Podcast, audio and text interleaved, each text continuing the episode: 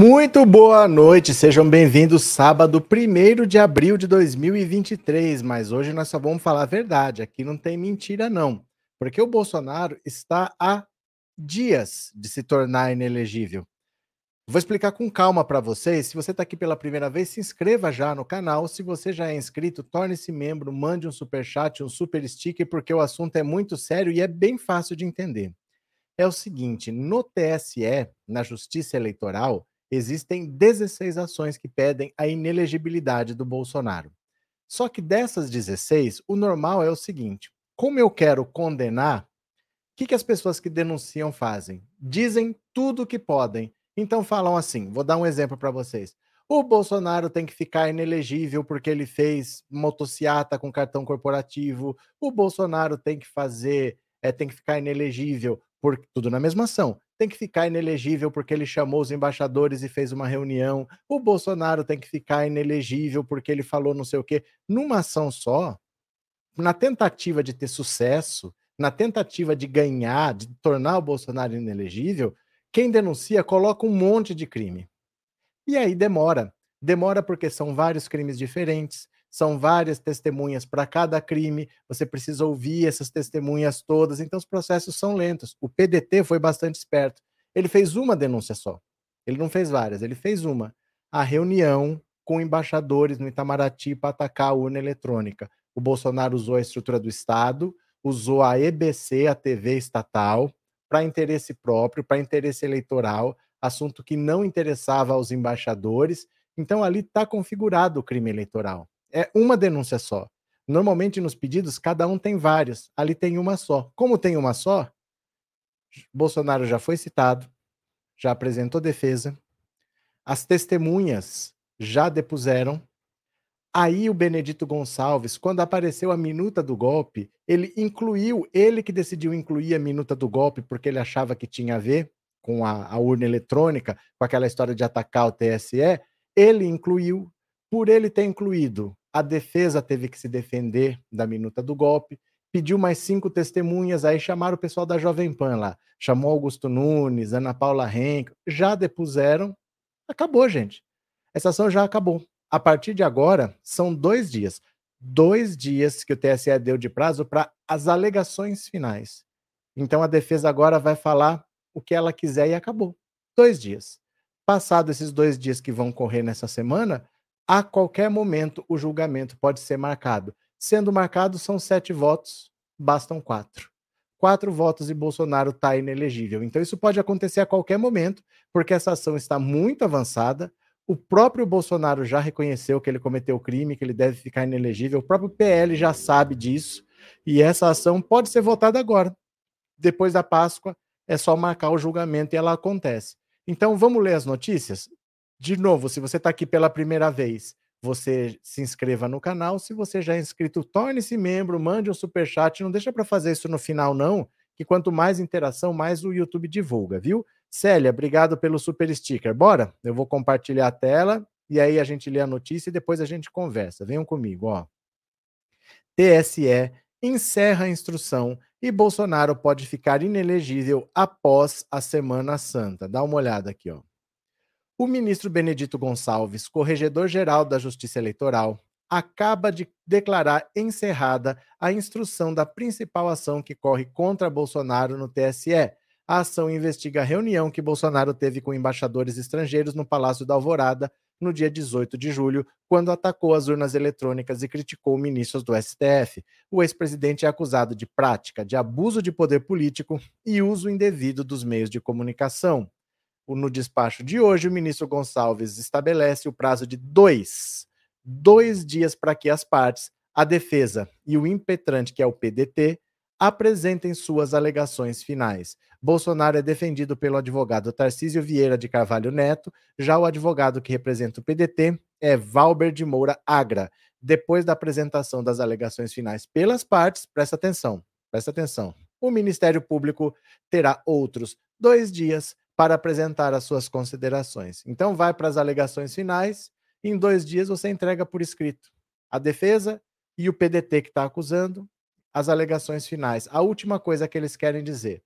Fez isso? Aí o Ministério Público tem dois dias para dizer o que, que ele acha.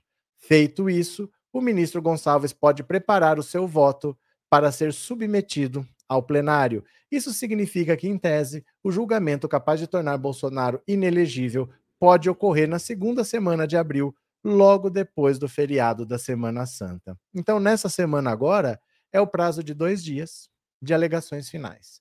Então, a defesa do Bolsonaro e o PDT, que está acusando o Bolsonaro de crime eleitoral, vão fazer as alegações finais. São as últimas coisas que eles querem dizer. Vai, quer falar mais alguma coisa? Diz aí. Pronto. Dois dias. Depois disso, o Ministério Público tem dois dias para dizer o que, que ele acha. Vai ler tudo, vai ver as alegações finais e vai dar uma decisão. Dois dias apenas. A partir daí, é marcar a data do julgamento e já era. São sete ministros que votam. Desses sete, tendo quatro votos, Bolsonaro já está inelegível, viu? Cadê vocês aqui? É, Ana, Bolsonaro na cadeia, esse golpista ladrão tem que ser inelegível. Deixa eu ver quem mais aqui, só para eu não perder. Mônica, obrigado por se tornar membro, obrigado pelo apoio, obrigado pela confiança. Você está sumida, viu? Seja bem-vinda. Muito obrigado, Mônica. Cadê? Quem ataca uma urna porque perde é como jogador de atleta que perde e culpa a bola. Antônio, verdade. Ximene, pena que não ocorrerá antes do, de aposentar o ministro como se imaginava. É que assim, isso não quer dizer que tá, ó, seria uma situação, vamos dizer, tá 4 a 3, porque você sabe mais ou menos quem são os ministros. Vamos dizer que tá 4 a 3. 4 pela condenação e 3 pela absolvição. As disputas no TSE são sempre muito justas porque são poucos votos. Vamos dizer que está 4 a 3. O Lewandowski aposentando, no lugar dele entra o Cássio Nunes Marques. Vamos dizer que o Lewandowski saindo, 4 a 3, 3 a 3. Cássio Nunes Marques, bolsonarista entrando, 4 a 3 para o outro lado, inverte. Isso é verdade se estiver 4 a 3. Mas ninguém sabe se está 4 a 3. Pode estar 5 a 2, pode estar 6 a 1, pode estar 7 a 0, a gente não sabe né, que o Cássio, que o Cássio Nunes Marques é um voto para o Bolsonaro, a gente sabe, e que o Lewandowski seria um voto contra o Bolsonaro, a gente sabe. Mas isso não quer dizer que muda o resultado, porque pode ser maior a vantagem. Então vamos ter que esperar para ver. E a situação dele é bem grave, porque o crime está muito evidente. Ali não dá para dizer que ele não cometeu crime. Ele mesmo, eu vou mostrar o vídeo aqui. Ele mesmo disse que ele cometeu o crime, que ele vai ficar inelegível, viu? Cadê? É, AD, hoje sou livre. Obrigado pelo superchat, obrigado por ser membro. Cadê? Maria Valderez, concordo, 100 anos de inelegibilidade fora genocida. Sabe o que vocês não entendem? Eu vou fazer um alerta para vocês, para vocês sempre terem na cabeça assim. Toda regra pesada, ela vai ser usada contra a esquerda, porque a esquerda é minoria. Toda regra pesada, não tenha dúvida, vai pesar em cima da esquerda, porque a esquerda é minoria. Se existisse uma inelegibilidade de 100 anos, eles estavam arrumando processo para deixar toda a esquerda inelegível por 100 anos. Não tenha dúvida. Não tenha dúvida. Quanto mais rigoroso, é sempre pior para a esquerda que a minoria. Parece contraditório, né? Ah, eu quero que seja 100 anos, mas não vai ser para ele, vai ser para nós. Pode ter certeza que eles dariam um jeito de começar a deixar a esquerda toda inelegível por 100 anos, viu? Cadê? É, Yolanda, Curitiba está armando contra Lula? Moro na cadeia. Vocês se impressionam com quem grita, né? Vocês se impressionam. Drica, adoro essas lives. Quando não tem, fico perdida, sem informações fidedignas e sem sensacionalismo. Obrigado, Drica. Obrigado pelo super chat. Obrigado por ser membro do canal. Obrigado pelas palavras, viu? Muito obrigado. Valeu. TecBR, aí o jogo muda, pois sem estar na política, não terá o que oferecer para os interesseiros. É que assim, o Bolsonaro já é passado independente dele estar elegível ou inelegível, ele já é passado porque ele não é capaz de derrotar o Lula. Ele não foi capaz de derrotar o Lula com a máquina na mão. Todo mundo que tentou a reeleição conseguiu. Ele conseguiu perder com a máquina na mão com a maior compra de votos da história. Ele gastou quase 300 bilhões de reais de benefício, isenção, tudo ele fez e ele perdeu. Então é muito claro para todo mundo que não adianta ficar apostando em Bolsonaro. O Lula vai ganhar de novo. O Lula ganhou sem a máquina. Imagina com a máquina. Todo presidente que tentou a reeleição conseguiu. Por que, que o Bolsonaro derrotado derrotaria o Lula presidente? Então todo mundo sabe que Bolsonaro é passado. Por isso que o PL fala de Michele. E por isso que ele está puxando o tapete da Michelle, porque ele sabe que ele não é levado a sério. Ele perdeu com a máquina na mão. Ninguém perdeu com a máquina na mão. Gente, ninguém enfrentou mais protestos do que a Dilma em 2013 e 2014. E a Dilma se elegeu.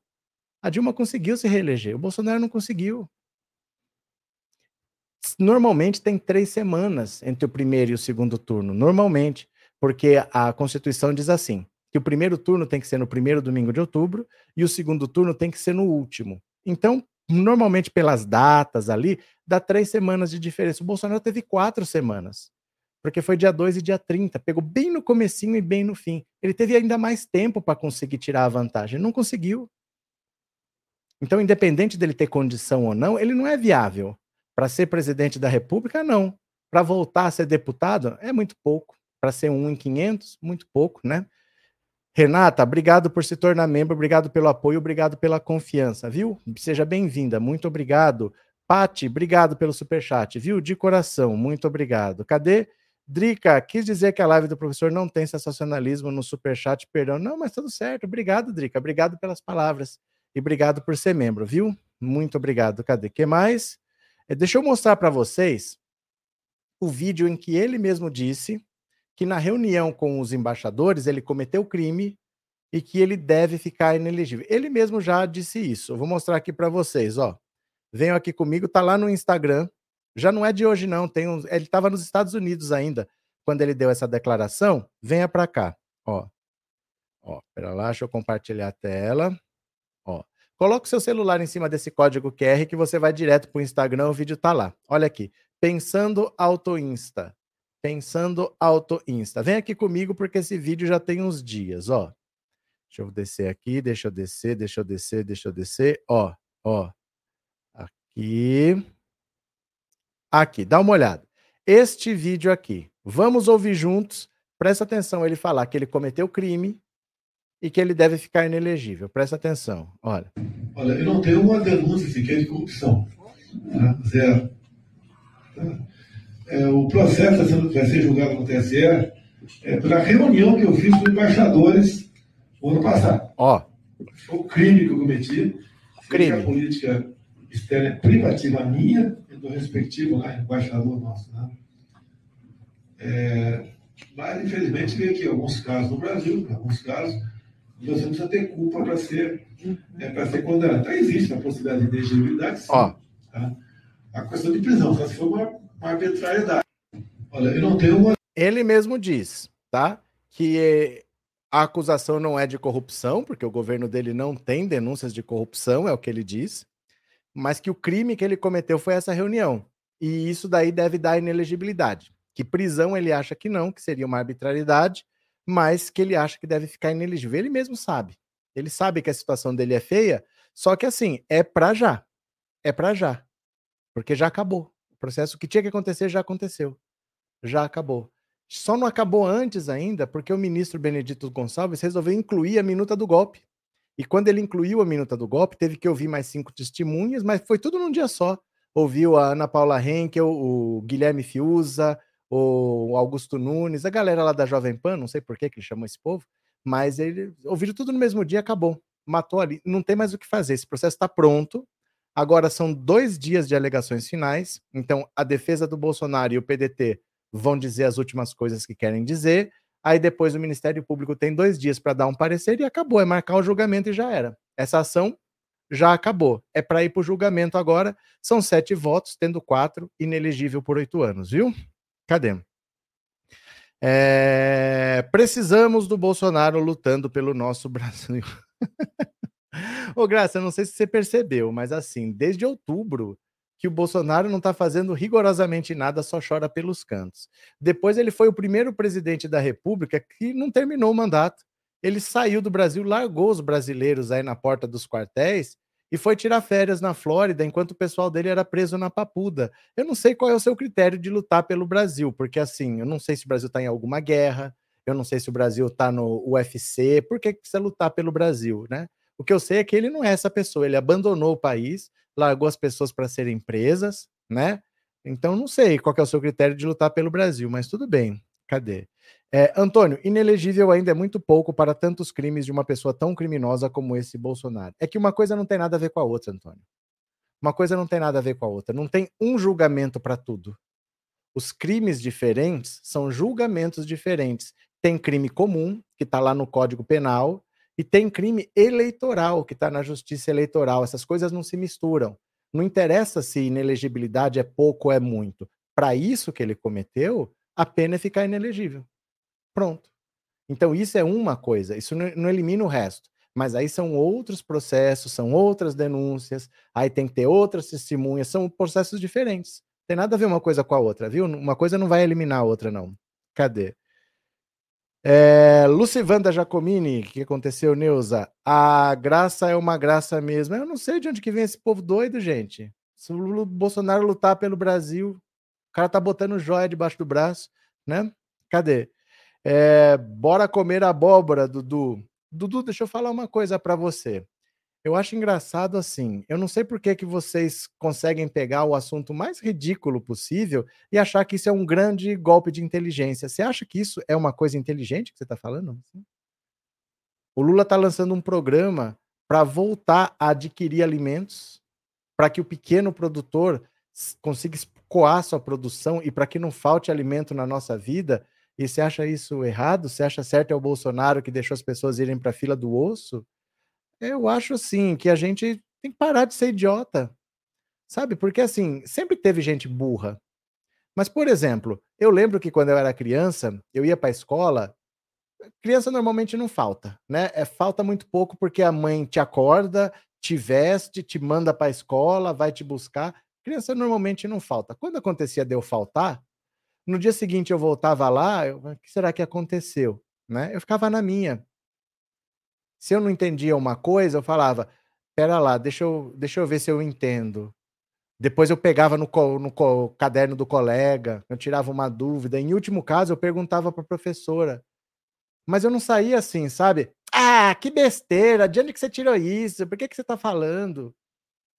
Porque quando a gente não sabe, a gente tem que aprender, a gente não tem que ficar tirando sarro do que a gente não sabe. A gente não tem que ter orgulho de não saber. Ter orgulho de falar besteira. Ter orgulho de ser tonto. Ter orgulho de passar vergonha. As pessoas deviam ter vergonha de passar vergonha. Sempre a gente passou vergonha. A gente nunca sobre tudo, mas o orgulho de passar vergonha é uma novidade do bolsonarismo. Eu acho uma coisa constrangedora num sábado à noite, você não tem nada melhor para fazer, vir numa live que você não gosta, falar bobagem do negócio desse, sim. Mas cada um sabe a dor e a delícia de ser o que é, né? Cada um sabe a dor e a delícia de ser o que é. Cadê? Ram, cadê? Lani Giro, o nível de estupidez desse pessoal só vem aumentando, pois a vergonha de parecer estúpido já não dá vergonha nenhuma. Deus me livre desse pessoal. Eu não sei o que negócio é esse. O pessoal acha legal falar besteira assim. Eles falam os negócios que não tem nada a ver e acham que é inteligente. Sabe que não tem um amigo? Eu acho que isso é falta de um amigo, porque às vezes um amigo fala, cara, não fala isso não. Evita esse tipo de coisa aí, porque fica ruim para você. Às vezes é falta de ter um amigo que te abra o olho, né? Não sei qual é o problema deles. Em todo caso, não sei. Deixa lá. Vamos ler mais uma aqui, ó. Vamos ler mais uma, porque enquanto o Dudu tá fazendo gracinha, o Papa diz que Dilma é uma mulher de mãos limpas. Chupa, Dudu Vieira!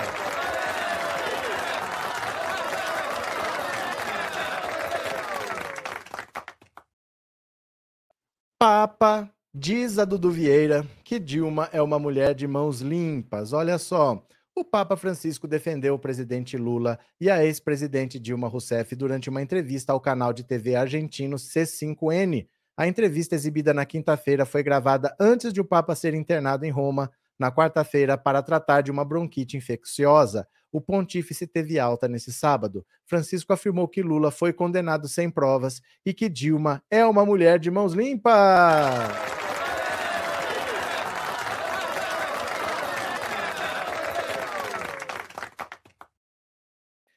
As afirmações foram feitas quando o Papa falou sobre o lawfare, conceito do direito que define uma situação em que as leis são usadas com fins políticos para perseguir adversários. Deve-se impedir que determinada pessoa chegue a um cargo. Então, o pessoal desqualifica e metem a suspeita de um crime. Então, faz-se todo um sumário, um sumário enorme, onde não se encontra a prova, mas para condenar basta o tamanho desse sumário. Onde está o crime aqui? Mas sim, parece que sim. Assim condenaram Lula. Após o entrevistador afirmar que Dilma foi caçada em 2016 por um ato administrativo menor, Francisco disse que a ex-presidente é uma mulher de mãos limpas, uma mulher excelente. Quando o entrevistador afirmou que inocentes são condenados, o pontífice apontou que, no Brasil, isso aconteceu nos dois casos, referindo-se a Lula e Dilma, e disse que os políticos têm a missão de desmascarar uma justiça que não é justa. O Papa já havia falado sobre a condenação de Lula em dezembro de 2022 ao jornal espanhol ABC. Olha, obviamente a Dilma não cometeu crime nenhum ela nunca foi acusada de crime nenhum. Ela nunca foi acusada de corrupção. Ela nunca apareceu na delação de ninguém. Nunca acharam conta na Suíça com nada. Ela nunca foi acusada de corrupção. O que falaram para ela foram aquelas tais pedaladas fiscais que nunca aconteceram. Mas foi o motivo que eles acharam para tirar ela de lá e fizeram o impeachment que eles queriam fazer um grande acordo nacional com o Supremo, com tudo. O caso do Lula é patético. O Sérgio Moro, até hoje, não consegue dizer onde estão as provas contra o Lula. Eu vou mostrar para vocês um vídeo que está lá no Instagram também. Eu postei, acho que anteontem. Dá uma olhada aqui, ó, vamos ver juntos, porque o, o Moro dá uma entrevista. O entrevistador pergunta, mas em que páginas estão as provas? Porque o Reinaldo Azevedo pergunta onde estão as provas. Ele não responde. Dá uma olhada aqui, ó. É constrangedor o Sérgio Moro, olha. Olha aqui, Pensando Auto Insta, tá aqui pensando. Me segue aí, gente. Me segue no Instagram. Pensando Auto Insta. Veja o que é um marreco passar vergonha. Olha aqui, ó, presta atenção. E o Reinaldo Azevedo, que sempre pergunta isso pro senhor, eu nunca vi a resposta do senhor, estou nesse momento aqui. É, ele pergunta: em que número de página está no, na sentença do senhor a prova de que o Lula cometeu o crime? Riguão, o Lula foi condenado pelo Tribunal Regional Federal da Quarta Região foi condenado pelo STJ. Vamos, vamos parar com essa história de, de conspiração. Ele lançou o mesmo desafio ah. para o STJ e para o TRF. Vou perguntar para você: o, o, escândalo de corrupção da Petrobras aconteceu ou não aconteceu? Os 6 bilhões foram é... roubados? Não. Foram roubados em qual governo? A pergunta no governo é que, Lula? que número de páginas está a prova? O número de páginas. A sentença tem é, mais de uma centena de páginas. Tem que ler a sentença inteira para talvez entender. É que fazer essa pergunta Agora, senhor já há anos, né? Eu imaginei que tivesse, de repente, ah, vou lá para dirimir a dívida do Reinaldo Azevedo. Desde a inicial, né? Desde a inicial. É igual, é... assim, com ah, aí não tem ninguém de Maringá na assessoria dele lá, só para te informar, da Pamela. E o Reinaldo Não tem. Ele não consegue dizer onde estão as provas, porque você lista. Quando você dá uma sentença, você vai falar se você vai absolver, se você vai condenar, mas você tem que justificar. Então ele fala: olha, isso aqui, isso aqui. Ele tem que apontar, ele tem que justificar a sentença dele. E não tem prova, não tem prova de nada contra o Lula. Esse caso do triplex, ele foi inventado para tirar o Lula da eleição de 2018, que não tem rigorosamente nada ali. Ele prendeu o Lula baseado numa delação do Léo Pinheiro, de boca, de boca. Ele falou: "Ah, vou lá e prender". Delação não é prova. Delação é meio de prova. Então, se você delata, Beleza, agora vamos ver. Onde está o que você falou? Onde está? Aí você colaborou com a investigação. Então você tem que levar até as provas, não é só falar. Eu chego aqui e falo, ah, o Pedro é ladrão. Aí você vai lá e pede Pedro. Não, não pode ser assim, mas foi assim. Com o Lula foi assim. Ele foi preso simplesmente por causa de uma delação de boca do Léo Pinheiro, sem prova nenhuma, né? Boa noite, Lígia. Bem-vinda. Vamos chegando, viu? Cadê? O Marreco tá com a voz de pato danada. Está? É a voz que ele tem, é essa mesmo, né? Maria Ângela, Moro não conhece nem as leis básicas, é um transgressor. O Sérgio Moro é assim, tem problemas sérios, né? Cadê? Cadê? É, lê a sentença inteira para talvez entender o louco. Rafael, é, dá para ler. Só quer ver como é que faz? Qualquer um pode fazer isso. Se vocês tiverem paciência, vocês fazem assim, ó. Qualquer pessoa pode fazer porque é público. Você faz assim: você abre uma janela, você abre aqui no Google, você põe assim: Lula, sentença, triplex, PDF. Lula, sentença, triplex, PDF. Pronto. Ó, é o primeiro link. Tá aqui, ó. Essa é a sentença. Tá aqui, ó. Justiça Federal, 13 terceira vara, autor Ministério Público Federal, Petroleiro Brasileiro SA Petrobras, blá blá blá blá. blá. Ó, a sentença, Ministério Público, Agenor não sei das quantas, Fábio, José não sei o quê, Luiz Inácio Lula da Silva, brasileiro viúvo, ex-presidente, nascido em 6 de 10 de 45, CPF, residente domiciliado. Tá aqui a sentença. São 218 páginas. Quem quiser, quem tiver paciência, pode ler. Se achar que onde que estão as provas, Cadê, assim, um contrato que diz que ele comprou o triplex? Ou cadê uma transferência bancária? Cadê uma conta com dinheiro? É só dizer onde é que estão as provas. Ó, é pública. A sentença do Sérgio Moro é pública. Qualquer pessoa pode ler e pode dizer onde é que estão essas provas aqui que nem o Sérgio Moro é capaz de dizer, tá? Mas é fácil. Isso aí é, é público, a sentença do Sérgio Moro, beleza? É, os bolsonaristas sabem onde o Inominável gastou milhões com cartão corporativo, Janete. Bora para mais uma? Bora para mais uma? Vamos ler aqui. Olha. De volta ao Brasil, Bolsonaro reduz o risco de ser preso, avalia a PF. Gente, eu não falava para vocês? Bolsonaro não vai fugir, porque onde ele está mais seguro é no Brasil. Faz quantos meses que eu estou falando isso? Aí, ó. Aqui. A volta de Bolsonaro ao Brasil foi considerada por investigadores uma boa estratégia de defesa. Na Polícia Federal, era cogitada a expedição de mandado de prisão contra o ex-presidente se ele permanecesse nos Estados Unidos até abril. O motivo seria evasão do distrito da culpa, previsto no Código de Processo Penal, conforme informou a coluna no dia 11. Com o retorno ao Brasil, não há risco iminente de decreto de prisão contra Bolsonaro, segundo informou uma pessoa com acesso às investigações da PF. O ex-presidente também não deve ser incomodado pela PGR. Não há intenção de pedir o depoimento de Bolsonaro nas investigações sobre os atos de 8 de janeiro agora. Como o caso está no gabinete de Alexandre de Moraes, caberia à PGR pedir o interrogatório do ex-presidente. No entanto, os investigadores do órgão querem ver primeiro o resultado das diligências realizadas no inquérito, para depois avaliar a necessidade do depoimento de Bolsonaro.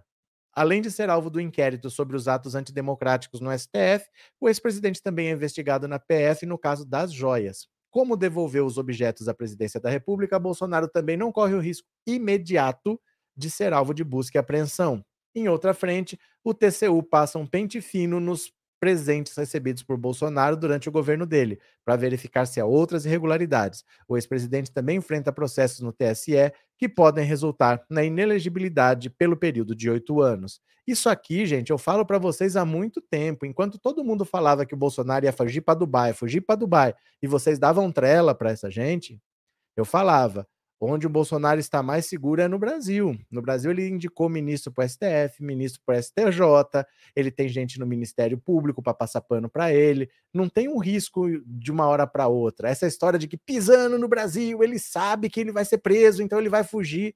Gente, o Collor roubou poupança de todo mundo e está aí. Não é assim que as coisas funcionam. Ele deve ser preso, mas demora. O Lula saiu da presidência em 2010, conseguiram prender ele em 2018.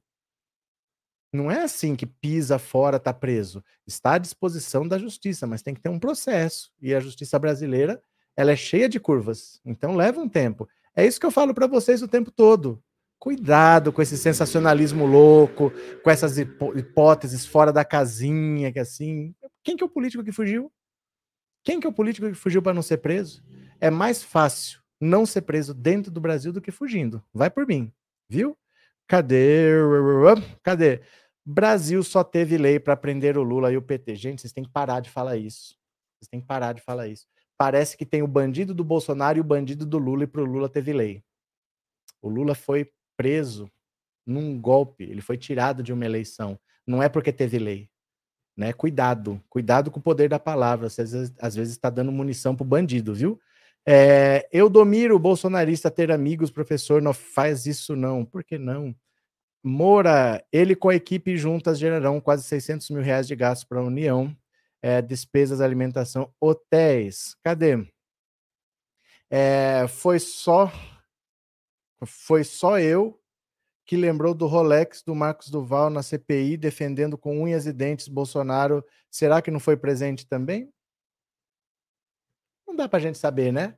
Isso aí tem que ser investigado, porque assim Às vezes, gente, não é porque uma hipótese é.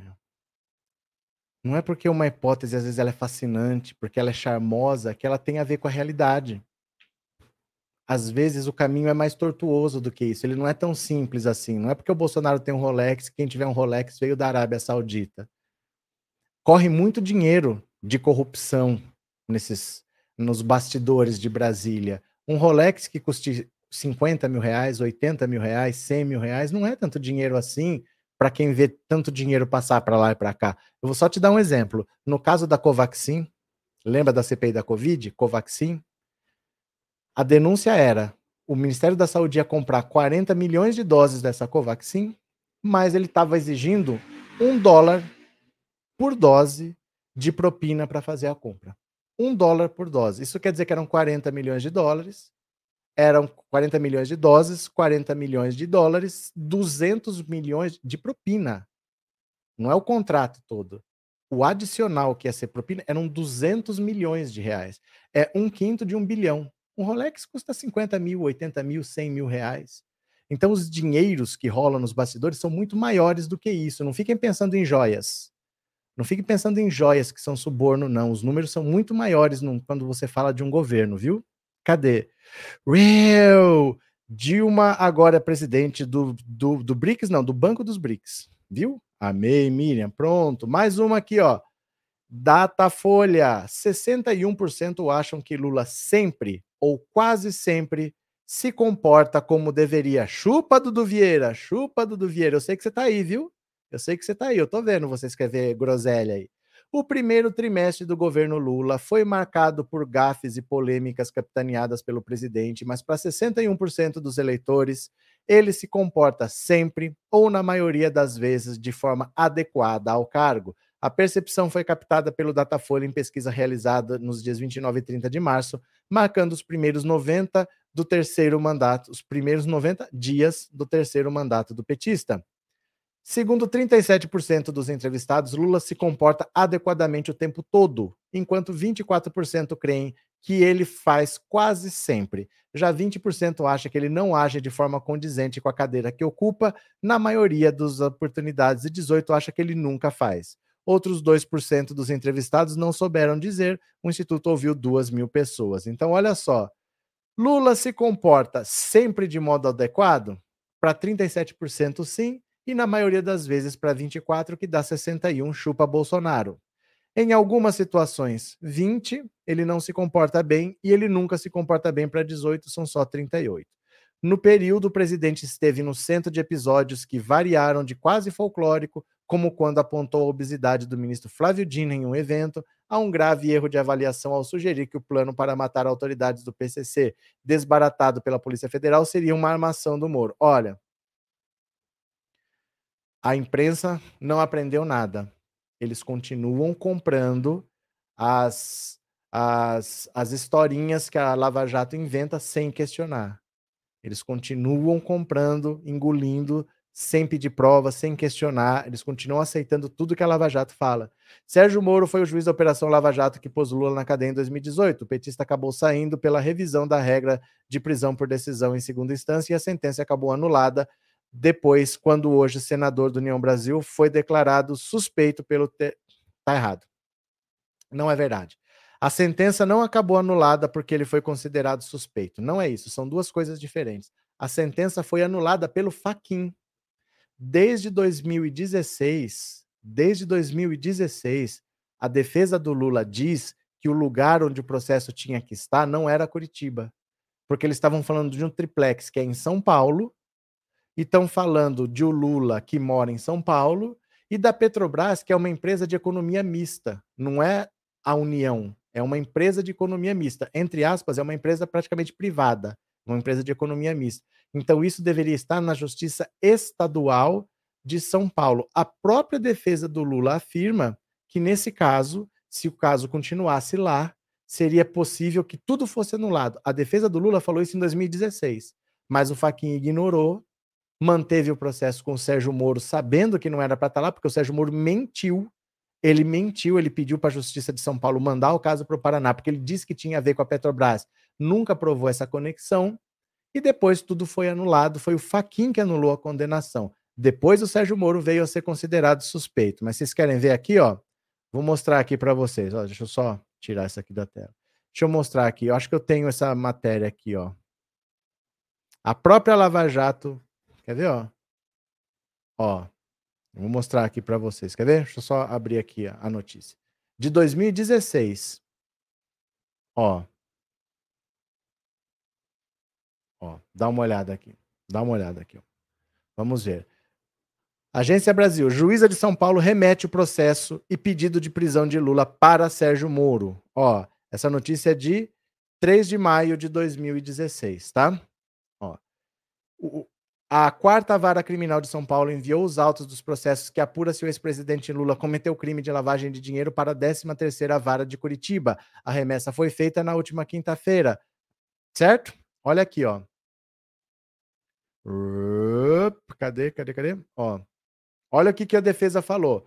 Os advogados do ex-presidente Lula, Roberto Teixeira e Cristiano Zanin, pediram a impugnação da decisão de mandar lá para o Paraná. Eles tiveram a solicitação negada não há qualquer elemento concreto que possa vincular o triplex ou a suposta reforma realizada nesse imóvel a desvios da Petrobras, como afirma a decisão. O que existe é a imputação de uma hipótese insuficiente para motivar uma acusação criminal.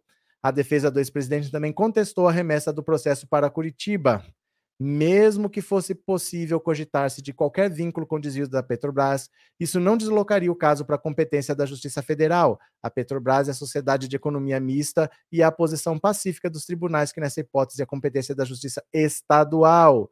Mesmo que fosse possível cogitar-se por absurdo de qualquer tema de competência da Justiça Federal, não seria do Paraná, pois o imóvel está localizado no estado de São Paulo e nenhum ato foi praticado naquele estado. Então, assim, é, na, na, na justiça, para que você garanta que o processo é justo, que não tenha tendência, tem regra.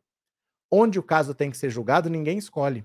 Tem lei que define isso daí. Então eu não posso falar assim, ó, você bateu no meu carro, não quer pagar, vou te processar lá em Fortaleza. Não. Se foi aqui, eu tenho que entrar na justiça aqui. Tem regra para isso. Se chama o juiz natural do caso.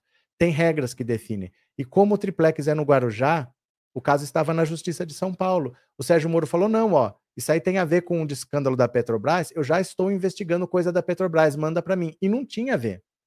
Ele puxou o caso de São Paulo para o Paraná porque ele sabia que ele ia ficar famoso prendendo Lula. Ele é um juizinho de primeira instância, gente. Toda cidade tem. Ele não é um super juiz, ele é um juiz de primeira instância. E ele mentiu para levar o caso do Lula para lá, para condenar o Lula sem provas e ficar famoso e entrar na política, que foi o que ele fez a defesa do Lula já falava, não é para estar tá ali. Isso em 2016. E aí o caso acabou todo anulado. Reclame com Sérgio Moro, quem não gosta da anulação, porque foi ele que provocou isso daí, né?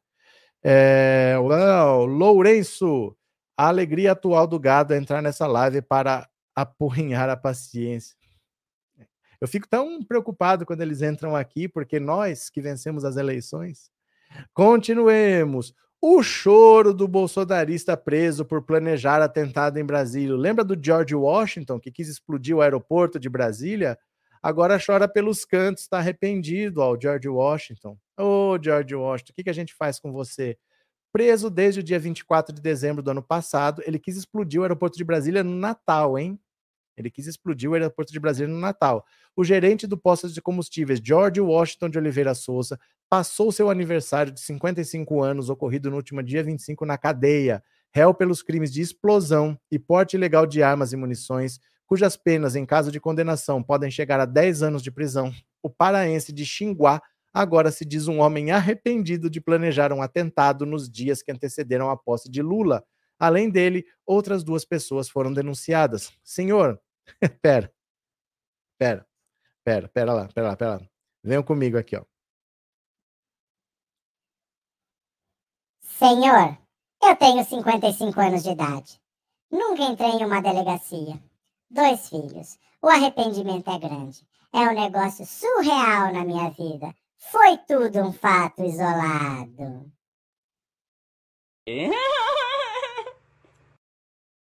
Ao todo, Oliveira gastou 160 mil reais para comprar pistolas, fuzis, carabinas, mais de mil munições e cinco bananas de dinamite. Essas últimas custaram 600 reais. Ele chegou em Brasília no dia 12 de dezembro, trazendo o arsenal em seu veículo, um Mitsubishi Triton.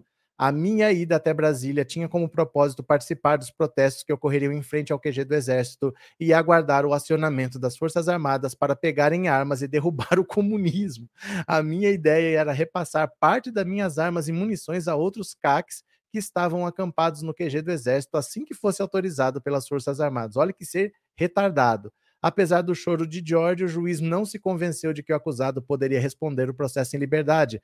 A circunstância dos fatos indicam que a prisão preventiva ainda é necessária e, em tese, proporcional, já que ainda não é possível afirmar que, caso de condenação, seria fixado o regime menos rigoroso. Vale ressaltar que primariedade, bons antecedentes, residência fixa e ocupação lícita não constituem óbice a imposição ou manutenção da prisão preventiva.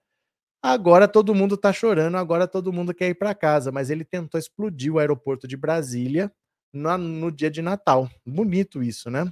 Cadê?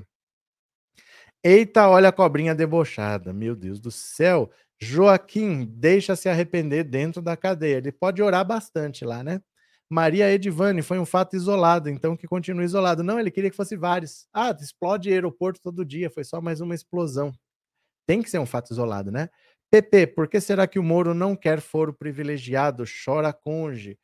Ele, ele não é que ele não quer foro privilegiado, ele não quer nada. Ele não quer nada. Ele não quer ser julgado pelo STF, porque ele sabe que ele vai se ferrar e lá, se ele for condenado lá, não tem para onde ir, não tem para onde correr. Mas ele também não quer ser julgado lá na primeira instância, na 13 terceira vara de Curitiba, por esse juiz. Então ele está dizendo que esse juiz é suspeito. Ele não quer nada, ele quer só ficar de boa. Eu também quero só ficar de boa, mas como é que faz, né? Tem que andar na linha. Genilda, hoje os parabéns vão para Bolsonaro por seu dia da mentira. Bora para mais uma, bora para mais uma. Regra que limita pedido de vistas diminui o risco de efeito Cássio no TSE. Olha só. Uma regra criada em fevereiro pelo TSE limita a possibilidade do ministro Cássio Nunes Marques, indicado por Bolsonaro, venha eventualmente a travar as investigações contra o ex-presidente na corte. Nunes Marques foi indicado por Bolsonaro para o STF e hoje é ministro substituto do TSE, onde tramitam várias ações contra o ex-presidente.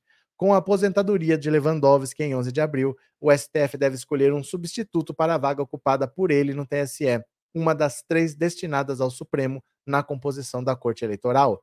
Como Marx é ministro substituto há mais tempo no posto, então ele seria indicado natural a assumir a vaga do Lewandowski.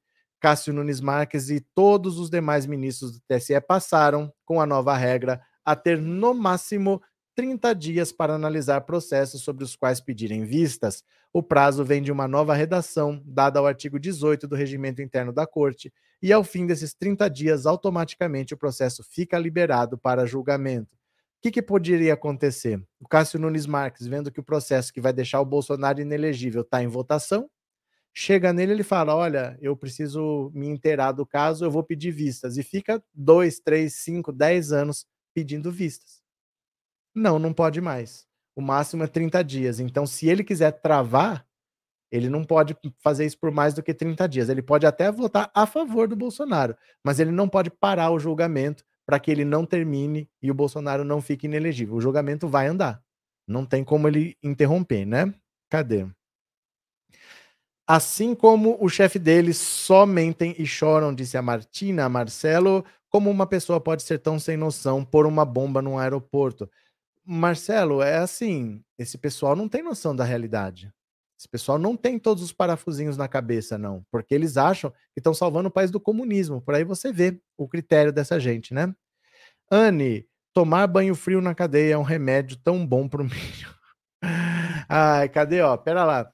Gente, colaborem com o canal, mande o super chat, o super sticker, mande um pix aqui, ó. Tá na tela o pix para colaborar com o canal, tá? Eu vou lendo mensagem de todo mundo. Eu não leio só mensagem de quem paga, eu não leio só super chat, eu não leio só mensagem de membro mas uma mão lava a outra. Vocês ajudam o canal também, tá? Eu vou continuar lendo do mesmo jeito. Continua. Caso das joias. Olha, olha isso. Quando você acha que as coisas vão melhorar, aí é que as coisas pioram. Ex-assessor de Bento Albuquerque disse que ele teve que pagar excesso de bagagem para trazer as joias de lá. Era tanta coisa que ele teve que pagar excesso de bagagem. Olha só. Olha isso. Ex-assessor de ministro Bento Albuquerque, Marcos André dos Santos Soeiro, disse em depoimento à PF que precisou pagar excesso de bagagem para trazer ao país tantos presentes ofertados pelo governo da Arábia Saudita ao Estado brasileiro. Militar da Marinha, ele foi flagrado em outubro de 2021 pela Receita Federal no aeroporto de Guarulhos, em São Paulo, portando um estojo de joias avaliado em 16,5 milhões de reais. Os itens foram retidos porque não havia sido declarado ao fisco. O episódio envolveu então o presidente Bolsonaro. Bento Albuquerque teria dito na alfândega que as joias dadas ao governo brasileiro eram para a ex-primeira-dama Michele Bolsonaro. O ex-titular do Palácio do Planalto fez diversas investidas formais e extraoficiais para tentar reaver os bens sem sucesso. Depois foi descoberto que Bolsonaro já havia se apossado de outros dois conjuntos de joias, além de armas recebidas em viagens oficiais. A Polícia Federal instaurou um inquérito para apurar o ocorrido e, por determinação do TCU, todos os itens devem ser devolvidos. O caso foi revelado pelo Estadão. Soeiro integrou a comitiva liderada pelo então ministro de Minas e Energia, que representou o presidente da República em uma viagem à Arábia Saudita. O militar disse ao regressar ao Brasil que o seu carrinho de bagagens tinha tantas malas e caixas que ficava acima da sua cabeça, o que nunca tinha acontecido. Olha isso. Segundo ele, além das joias, havia outras coisas para trazer, como caixas grandes, com muitas frutas, cafés e óleos. Alguns desses itens também foram retidos pela Anvisa. O ex-assessor de Bento Albuquerque contou à PF os detalhes de como recebeu as joias para trazer ao Brasil. Segundo ele, no último dia da missão oficial, em 25 de outubro, Bento Albuquerque participou de um jantar restrito oferecido pela família real saudita. Soeiro relatou que o evento se estendeu até tarde. Às 23 horas, fez contato telefônico com o ministro, pois o retorno do Brasil estava programado para ocorrer em poucas horas. Naquele momento, relembrou o militar, Albuquerque disse que o príncipe regente saudita falou que enviaria ainda um outro presente para o hotel, porém o ministro disse não saber o que era. O ex-assessor afirmou à PF que um emissário do príncipe foi ao hotel onde a comitiva brasileira estava hospedada por volta da meia-noite. Ele levou duas caixas embrulhadas em papel especial com o brasão da família real e disse que os presentes deveriam ser entregues ao então ministro de Minas e Energia. Soeiro telefonou para Albuquerque, que ainda se encontrava no jantar oficial, para informar que as caixas chegaram e estavam lacradas. Diante da quantidade de presentes, o ex-assessor avisou que não tinha mais espaço em sua bagagem. O ministro decidiu que levaria um pacote e que o assessor transportaria o outro. Apenas o ajudante foi barrado pela Receita ao desembarcar no aeroporto de Guarulhos. Gente, eram tantos presentes que ele teve que pagar excesso de bagagem. O que será que passou? Porque tudo isso tem que ser declarado, né? Você não pode simplesmente entrar sem declarar nada. Uma, é uma visita oficial do Estado brasileiro, tudo isso tem que ser declarado. Ele entrou debaixo do braço com aquilo lá, assim, ó, 16 milhões de reais debaixo do braço, sem declarar. Ele disse que chegou a pagar excesso de bagagem de tanto presente que trouxe da Arábia Saudita. Por que essa generosidade tão grande? Vocês já viram assim um chefe de Estado ser tão generoso com outro assim porque gostou dele? Será que ele gostou do Bolsonaro mesmo? Será que ele é bolsomínio? Será que o, o Sheik lá é bolsomínio? Só pode, né? É, Neuza, deve ter muita coisa escondida em offshore. Cadê? É, imagina o que tinha de Muamba. Gente, ele pagou excesso de bagagem, de tanto presente que tinha para trazer. Bruno Costa, boa noite. Cheguei agora, depois assisto do início. abraço, Bruno. José Norberto, tem muita gente que no outro canal colabora com Superchat e Pix, aqui não colabora. Ah, mas eu sei. Eu sei. Sabe por quê? É porque no outro canal não lê mensagem. Não lê. Aí, para poder receber atenção, o cara paga. É assim, mas eu, eu não faço isso, eu não fico extorquindo vocês. Então, no outro que você não vai ser lido, aí o cara paga. Mas aqui não, né? Aqui eu vou lendo, aí o cara não paga. Eu sei como é que é. Eu não faço isso, eu não acho justo. Eu sei que tá difícil para todo mundo, então eu não faço isso assim, ó, só vou ler de quem paga. Aqui, se quiser ser membro, você pode ser para ajudar o canal, mas não tem live especial para membro. Tudo é para todo mundo. Independente de pagar ou não pagar, eu não excluo ninguém não. Obrigado, viu, Zé Norberto? Abraço. José Osés, o milico carregando 16,5 milhão na mala e nem sabia o que era, fazendo que de bobo. É porque não pode, gente. Não é possível você viajar sem saber o que está na sua bagagem, porque você tem que declarar. Tem regra, tem regra. Um avião você não leva o que você quiser. Você não pode levar material inflamável, material explosivo. Você tem que saber o que tem lá. Você é responsável pelo que tem lá. Você não leva o que você bem entender. Então não tem como você não saber o que está lá, você tem que saber. Não, não tem como, não tem essa, ah, eu não sabia, veio lacrado. Não, não pode, não pode, é uma regra da aviação pela segurança até do aeroporto, da aviação. Não pode o avião explodir e parar um aeroporto assim, não pode, né? Cadê? É, isso é propina. Tem muito mais sujeira debaixo desse tapete. Isso não é propina. Isso é a parte pequena de uma propina. A propina ainda vai aparecer em algum banco de algum paraíso fiscal, um dinheiro muito maior do que isso. Isso é uma parte pequena de uma propina. Marlene, obrigado pelo super sticker, viu? Muito obrigado. O velho Bolsonaro deixou o príncipe árabe apaixonado pelo não sei o que. Genilda, continuemos. Alexandre de Moraes volta a provocar e diz que Palmeiras não tem mundial. Meu Deus do céu! Cadê aqui? Ó. Alexandre de Moraes volta a provocar e diz que Palmeiras não tem mundial. Veja, o Palmeiras tem dividido o protagonismo do futebol brasileiro nos últimos anos com o Flamengo, porém o time paulista não consegue escapar das brincadeiras sobre a falta de título mundial. Nem o ministro Alexandre de Moraes tem perdoado a equipe de Abel Ferreira. Durante participação em seminários sobre redes sociais e democracias na Faculdade de Direito da USP, o ministro do STF, que é torcedor do Corinthians, voltou a provocar os palmeirenses e afirmou que o Verdão nunca foi campeão mundial. Se você consulta determinada notícia, por exemplo, Palmeiras não tem título mundial, o que é uma verdade. Aí você consulta. Vem primeiro uma notícia. Não, não é verdade. O Palmeiras em 1615 ganhou de um time da Várzea e isso é considerado título. Algum palmeirense fez o algoritmo. Aí está, patrocínio da Crefisa. Olha o Xandão debochado, gente. Isso é sério. Ele falou isso daí mesmo. Xandão debochado. Tem o vídeo que tá lá no Instagram também, eu já postei, mas vamos ver juntos aqui, porque o Xandão tirando sarro dos outros é muito engraçado. Então dá uma olhada aqui.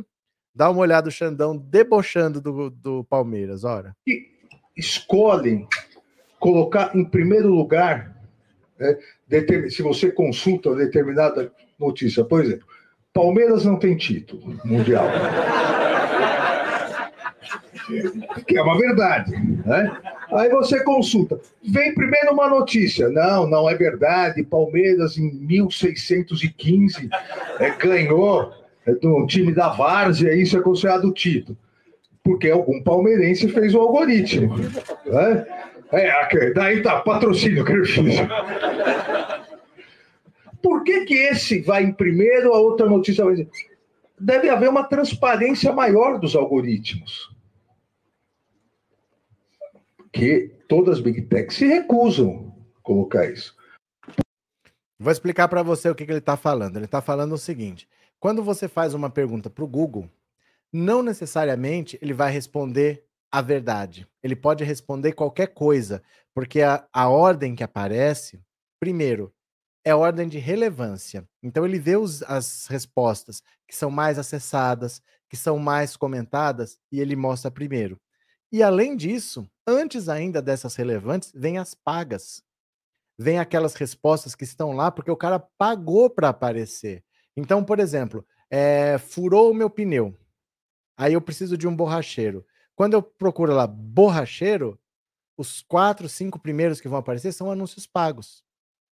Depois vem os mais relevantes, de acordo com um critério que ninguém sabe qual é. É a própria empresa que decide quem são os mais relevantes. E é isso que ele está falando. Isso tem que ter critério. A gente precisa ter clareza nisso, porque senão uma empresa pode decidir falar sempre que esse lado está errado e esse lado está certo e favorecer esse lado. Se ela tem um alcance muito grande, ela pode influenciar numa eleição, por exemplo.